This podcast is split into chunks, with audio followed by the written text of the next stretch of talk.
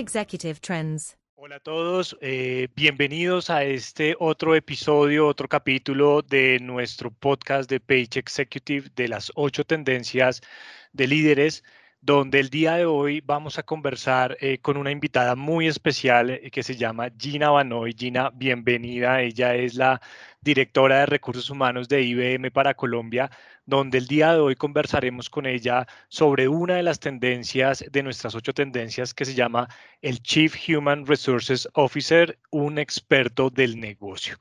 Gina, bienvenida. Gracias por acompañarnos.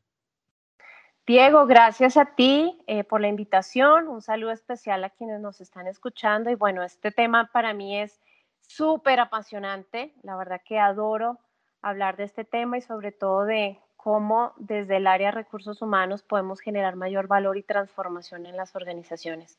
Así que gracias nuevamente por, por esta invitación.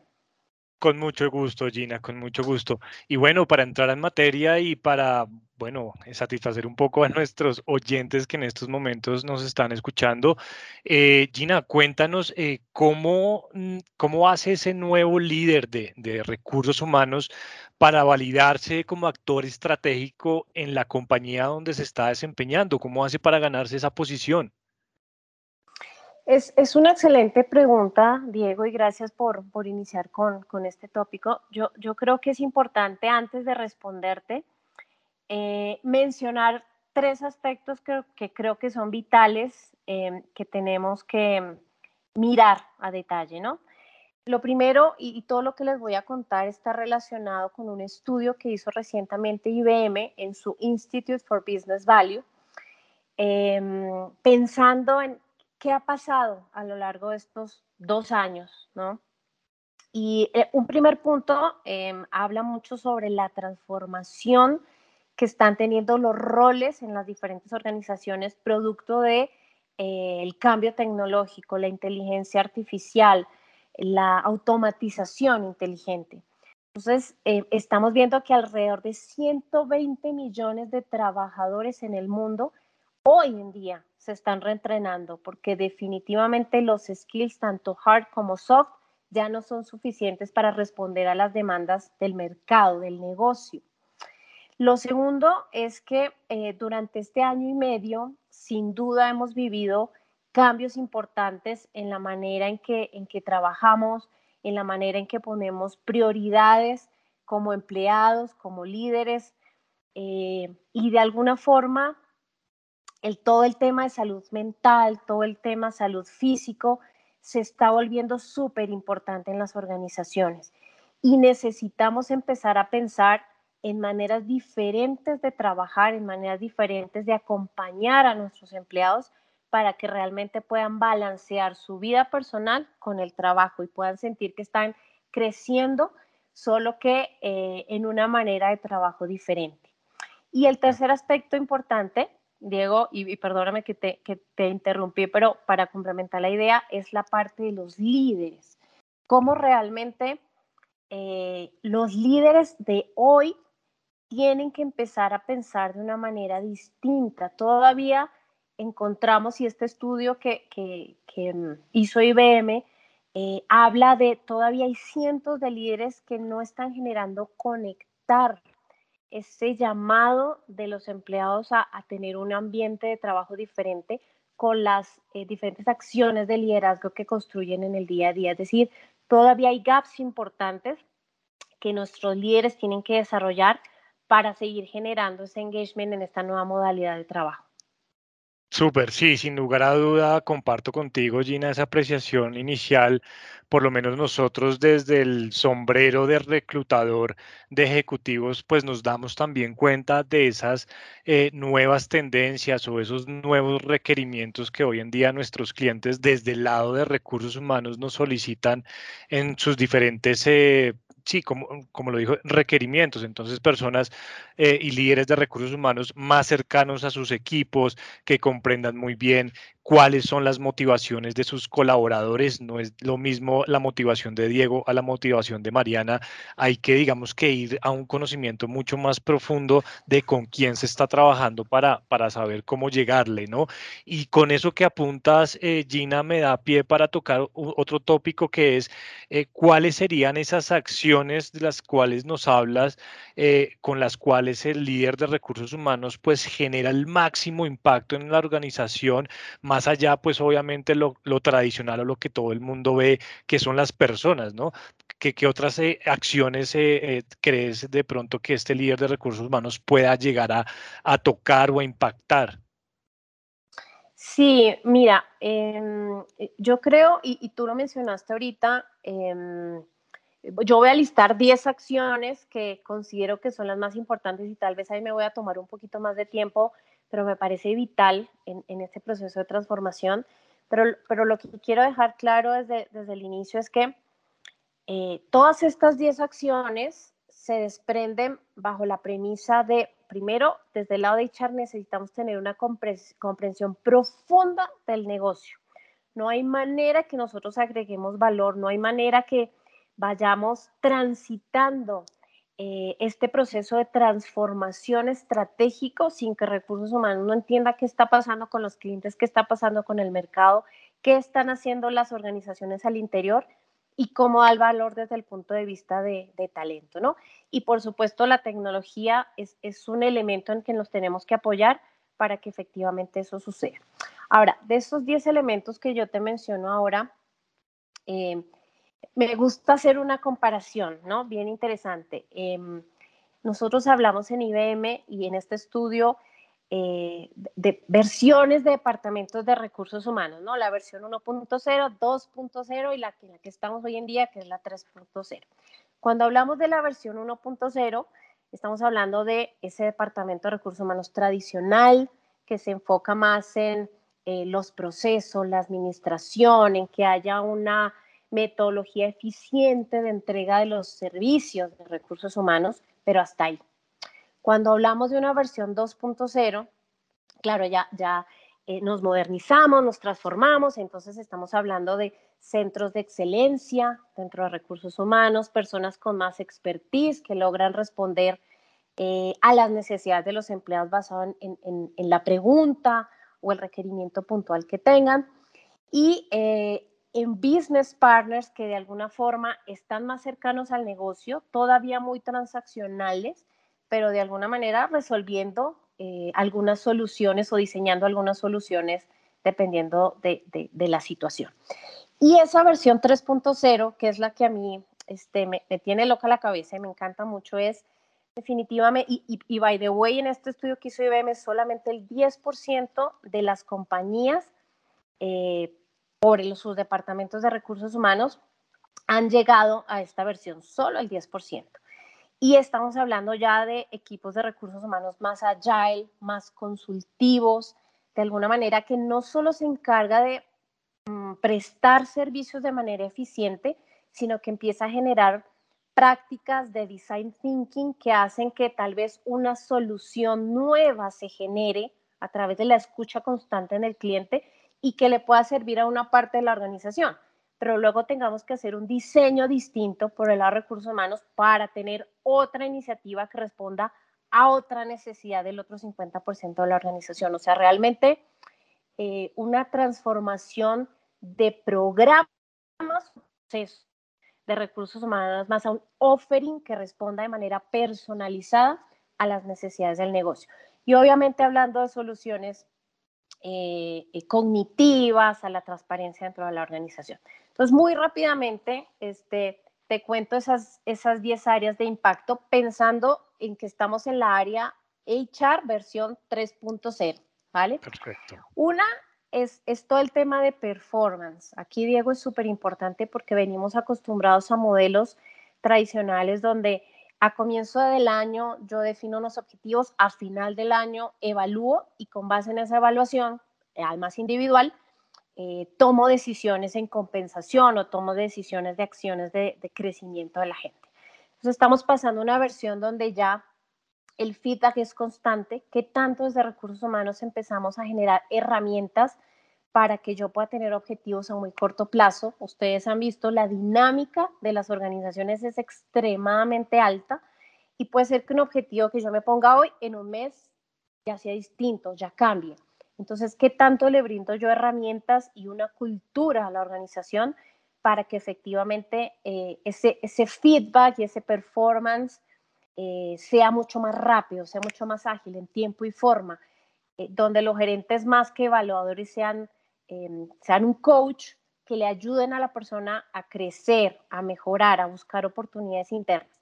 Y todo esto se apalanca, por supuesto, también en aplicaciones eh, mobile que hacen que el gerente, que los equipos puedan constantemente darse feedback sin necesidad de estar siempre face to face, em, porque pues la dinámica que tenemos hoy en día es muy, es muy remoto. El segundo elemento está relacionado, y lo hablamos ahorita, Diego, con la formación de los líderes.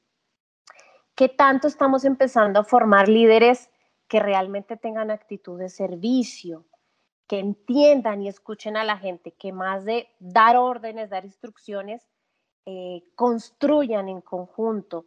Eh, las encuestas de engagement hoy en día son vitales para darle feedback a los gerentes y para que se transformen constantemente. ¿Qué tanto esos modelos de liderazgo tradicionales, donde yo soy así, punto, empiezan a transformarse para que dependiendo de la situación, yo tengo un modelo de liderazgo flexible. Eh, se habla mucho del reverse mentoring. Entonces ya no son mis gerentes dándole este, mentoría a sus empleados, sino los empleados ayudándole al gerente a transformarse. Un tercer elemento desde recursos humanos vital es el desarrollo de equipos ágiles. Que tanto eh, nos basamos más en la experiencia, en el resultado, qué tanto aprendemos de los errores, para que de alguna forma podamos construir de alguna manera eh, cosas mejores, que tanto desde HR creamos una cultura de castigo al error o más bien de aprendizaje, cómo de alguna forma eh, escuchamos más a los empleados para que de nuevo constantemente y de manera mucho más rápida podamos responder a las necesidades del negocio. El cuarto elemento, y, Diego, tú si tienes alguna pregunta o quieres andar sobre un tema en particular, me, me interrumpes, por supuesto, esto da por una conversación larguísima, pues estoy tratando de ser lo más ágil posible para poder cubrir todos los tópicos. El, cuarto elemento em, me, parece súper interesante y es cómo establecemos desde recursos humanos pagos em, realmente competitivos y transparentes cómo estamos pensando en pagarle a la gente ya no solo por performance, que de nuevo esto está más el enfoque tradicional versión 1.0, 1.2.0, sino cómo eh, pago ya por skills, y no solo los skills que yo necesito hoy en día en la organización, sino los que ya sé que puedo predecir que va a demandar el mercado hacia adelante.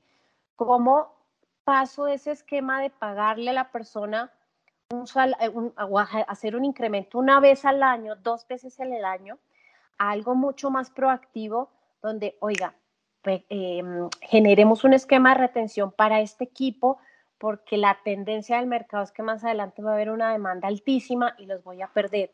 ¿Qué necesitan? No necesariamente el tema de competitividad está relacionado con compensación, también con algunos temas de beneficio flexible, algunos temas inclusive beneficios no monetarios, que de nuevo, y es aquí clave la palabra proactividad, hace que dentro de las organizaciones podamos recomendar al negocio eh, acciones concretas anticipadas justamente para evitar después la pérdida de, ese recurso valiosísimo.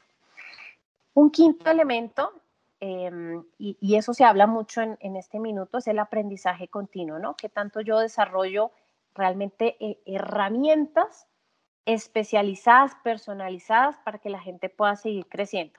El ejemplo más claro es un un, esquema de aprendizaje tipo Netflix, donde tú vas, escoges lo que quieres ver, vas a tu ritmo, de alguna manera em, tú solito estás aprendiendo lo que tú necesitas dependiendo de hacia dónde quieres, quieres llegar. Pero yo como organización le facilito estas herramientas a la gente.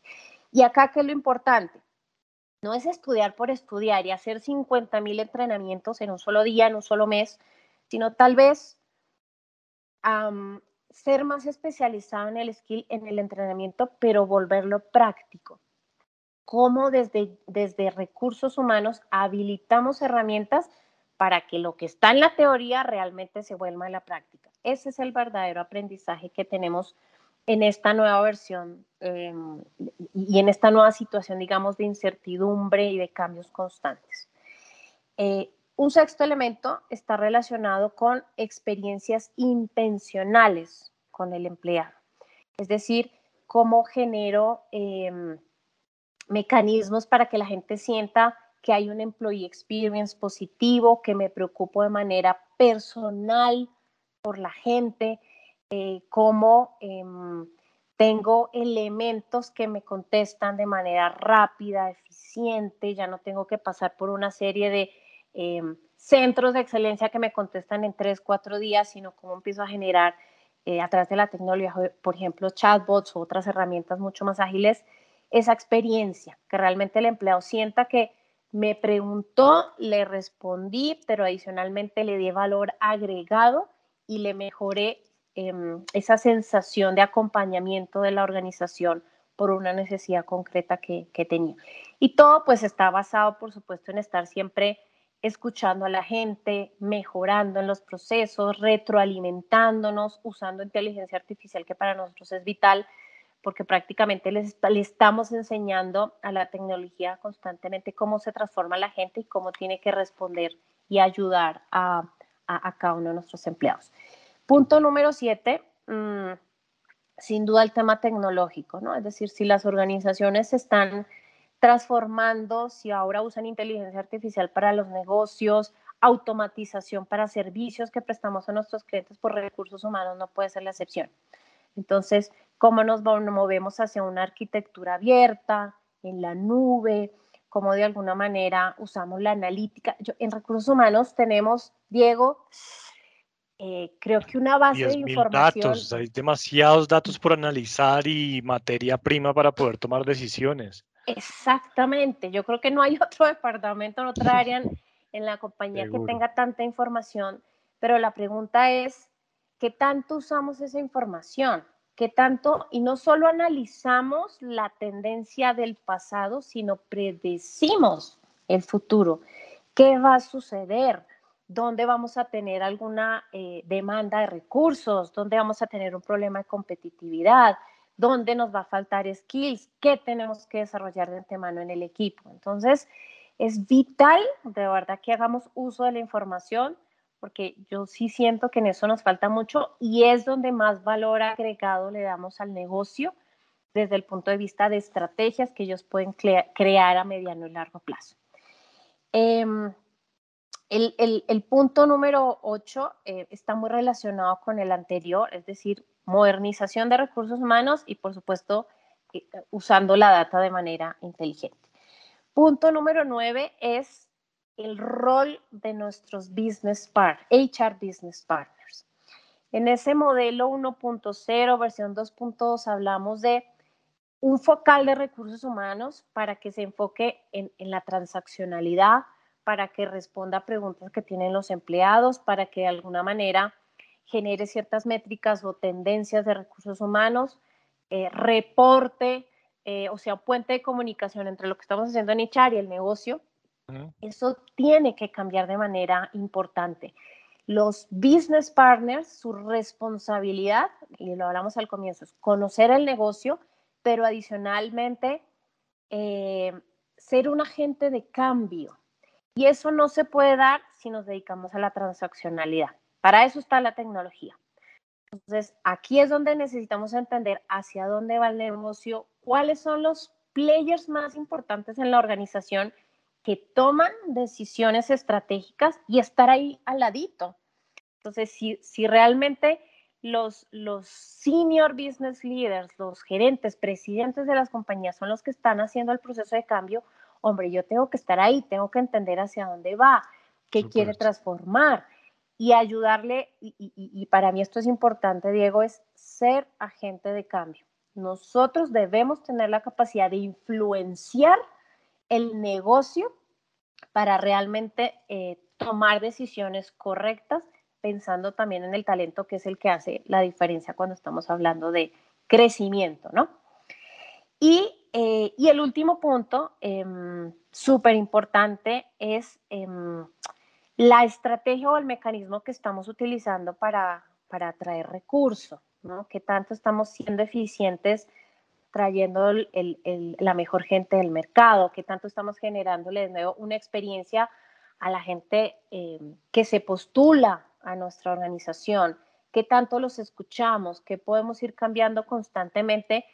No solo de nuevo para, para atraer el mejor talento, sino en la medida que tu experiencia en la organización comience bien desde que postulas a una posición, de ahí para adelante la gente empieza a sentir ese enganche, como que esa, esa sensación de, de pertenencia a una compañía que se preocupa por mí, así no me conozca, ¿no? Todavía bien.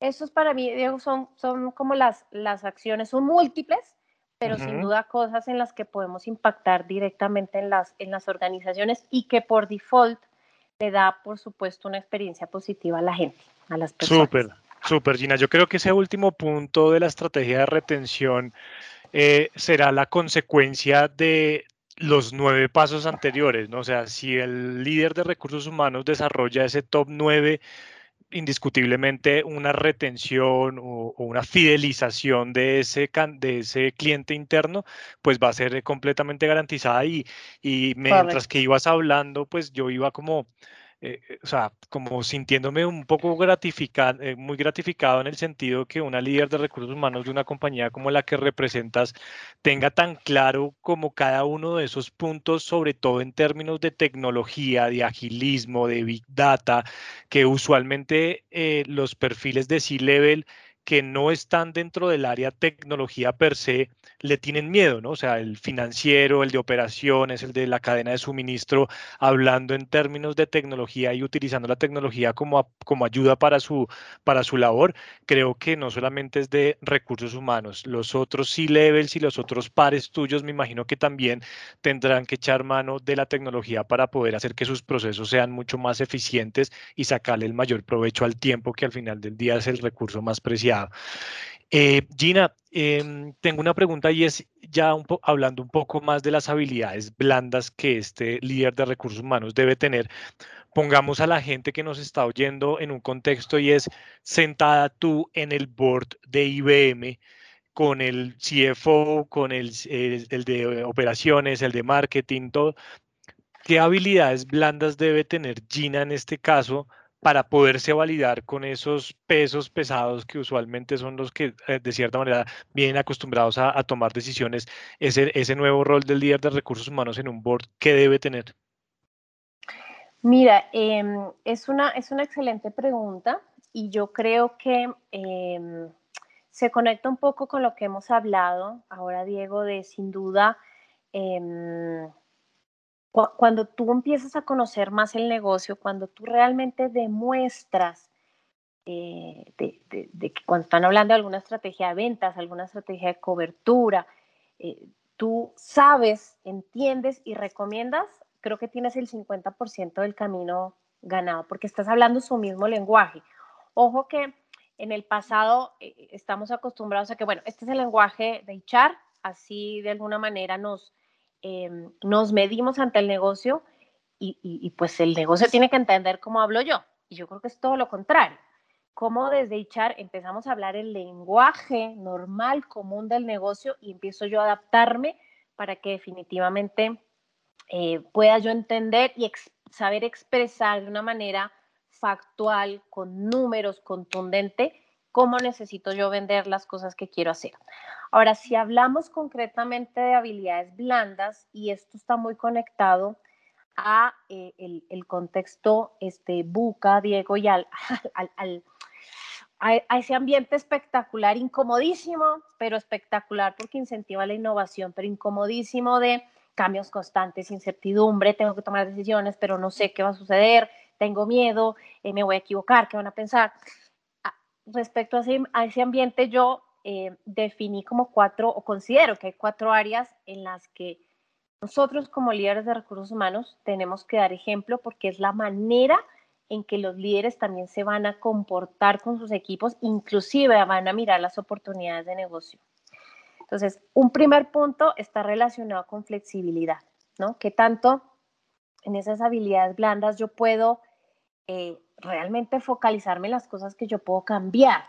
A veces dedicamos mucho tiempo a pensar, a discutir cosas que no están bajo nuestro control. Entonces, más bien, ¿en qué, en qué cosas me enfoco que realmente yo puedo eh, impactar?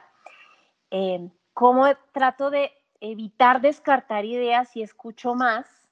Prácticamente juzgo menos y escucho más, porque eso es lo que me va a generar conocimiento del negocio, pero adicionalmente ideas que tal vez no se me habían ocurrido antes.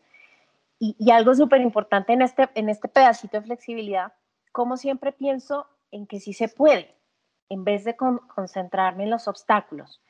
Si, si, si el líder de recursos humanos empieza a transmitir esa flexibilidad, créeme que desde el punto de vista de negocios se abren unas puertas impresionantes porque los mismos líderes ven las cosas de manera diferente. El otro punto es innovación este, y cómo a través de Em, de recursos humanos em, podemos seguir fomentando una cultura de aprendizaje continuo, colectivo, eh, cómo genero estaciones o tanques de pensamiento para que la gente nos ayude a transformar, a diseñar la estrategia, porque no creo que la estrategia se diseñe solo en, la parte superior de la organización, sino hay que escuchar a, a los equipos. Salen algunas ideas impresionantes, no te alcanzas a imaginar. Eh, y, cómo estamos retando al equipo todo el tiempo de manera constante. Em, esta, este tema eh, de, control emocional, Diego, para mí también es fundamental. Y aquí es que tanto eh, enseñamos desde nuestro ejemplo como líderes de recursos humanos a los líderes a ser optimistas, a ser, em, como te decía anteriormente, cómo le enseñamos a nuestros líderes a no castigar el error, sino realmente a, que del error salen cosas increíbles y cómo le, le, ayudamos a la gente a que se arriesgue, a que, a que tome más la iniciativa, que no va a pasar nada.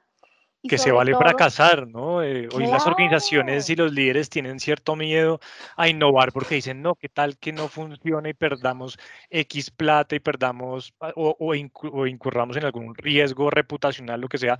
Pero yo creo que todos los, los, los, startups, unicornios, todo lo que ha pasado en el, en el mundo de tecnología y en el mundo empresarial, son cosas que se vale fracasar y del fracaso nacen esas oportunidades, ¿no? Claro, y es que el fracaso, este, Diego, eh, es un aprendizaje. Cuando, cuando tú pruebas, fracasas, vuelves, lo intentas, vuelves y te caes, yo creo que ya recorriste el 80% de la carrera y tienes además de que ya sabes lo que no debes hacer, porque efectivamente aprendiste que por ahí no es, te desarrolla otras habilidades de resiliencia impresionantes. Entonces, el, líder de recursos humanos tiene que ser casi que una autoridad en temas de inteligencia emocional en ese sentido, en, desarrollar una cultura de, oye, eh, aprendamos del error. Eso sí, hay que pararnos rápido y ah, reajustar. Ni cometerlo dos veces, ¿no? Ni cometerlo dos veces, pero eh, e, entender lo que sucede en esos procesos, entender la emocionalidad del equipo y cómo em, direccionar la misma inteligencia emocional para eh, diferentes situaciones que estemos viviendo a lo largo de la organización. Y lo último, pues agilidad, este, Diego, eso sí. Em, yo creo que necesitamos por el lado de echar invertir más tiempo en crear que en planear.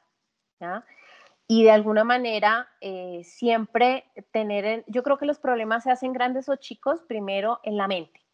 Entonces, eh, ¿qué tanto vemos más que el problema gigantesco, un problema pequeño y la oportunidad enorme? Porque de ahí es donde de nuevo salen grandes soluciones y salen grandes ideas de negocio que pueden transformar una, una organización. Seguro, Yo, yo creo que en resumen, eh, eh, eh, Diego, el, esas habilidades blandas del líder de recursos humanos no solamente está enfocado en cómo trabaja en su equipo, sino realmente cómo es un motor de cambio y de influencia en los demás líderes que también hace parte del proceso de transformación. O sea, con el ejemplo creo que le enseñas mucho más a una organización que, que cualquier otra cosa. Seguro, Gina. Pues nada, eh, muy apasionante todo lo que han venido desarrollando en IBM, sobre todo desde la parte de recursos humanos. Como te digo, para mí es súper gratificante que las compañías estén a la vanguardia de la tecnología, del acercamiento a las personas. Al final del día, las personas somos los que hacemos los negocios, entonces no podemos pretender que un proceso de transformación digital o de negocio, como lo quieras llamar, sea enfocado neta y exclusivamente a la, netamente y exclusivamente a, la tecnología, no, yo creo que el rol de las personas siempre va a estar de por medio en un negocio, en una industria, en una sociedad. Y bueno, y felicitarte, Gina, porque pues nos abriste un poco las cartas de cómo llevan todos estos temas al interior de la compañía. Eh, y qué bueno cada vez que yo me siento, porque mi, uno de mis principales interlocutores en, en mi trabajo y en mi industria son ustedes, los líderes de recursos humanos. Y cuando yo veo un líder de recursos humanos que me habla del negocio, que sabe las cifras, que sabe para dónde va, pues créeme que es mucho más fácil encontrarle ese talento que el negocio está requiriendo y la conversación se, se hace mucho más fluida. Gina, no sé si tengas algo para cerrar, algún eh, síntesis eh, del tema ya para dejar libre a nuestros oyentes. Mira, yo, yo creo que eh, tú lo has resumido súper bien. O sea, sin duda el tema de conocimiento de negocio es vital. Eh, conocimiento de nuestra gente, ¿sabes? Yo creo que el tema de empatía se ha vuelto algo crítico en estos momentos, porque ahorita hablábamos de soluciones em, de educación, soluciones de tal vez compensación, pero también es qué tanto estamos desarrollando líderes en la organización que se acercan a entender las necesidades particulares de la gente y generamos esa empatía vital para que el empleado sienta que importa en la organización. Eh, yo creo que cuando hablamos de retención de recursos, eh, eh, de nuevo, hay, hay, mecanismos tradicionales importantes, bonos de retención, compensación, pero no hay nada más, em, digamos, gratificante que un empleado tenga ese sentido de pertenencia por una organización donde su ser humano como tal es, lo más importante, cómo me ayudan a crecer, cómo me ayudan a resolver inclusive temas personales, cómo me acompañan en situaciones difíciles, em, teniendo presente mi bienestar como, como una prioridad. Y por supuesto, generando herramientas para escuchar también a la gente, que la gente sienta, oiga, hablé, eh, cambiaron esto, transformaron esto, fui escuchado, exactamente. Em, y, vital, este, Diego, eh, nosotros como, como, creo que todo este proceso que hemos vivido a lo largo de año y medio en recursos humanos fue lindísimo, yo por lo menos lo disfruté mucho porque generamos esa sensibilidad que tal vez en algún momento se había perdido en ciertas organizaciones, en ciertos líderes, de que el centro de la organización es la persona. Y, y, y, eso es lo que tenemos que seguir cultivando, con ayuda, por supuesto, de mecanismos de agilismo, tecnología, eh, de alguna forma de, de, hacerle la vida más fácil a la gente a través de diferentes herramientas transformacionales y automatización, pero sin, sin perder la esencia que definitivamente el ser humano es, es lo más importante y ahí es donde tenemos que enfocarnos.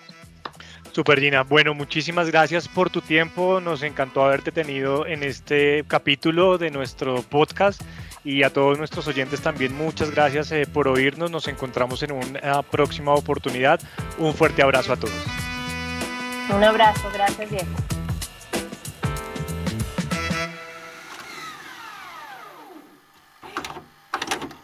Page Executive Trends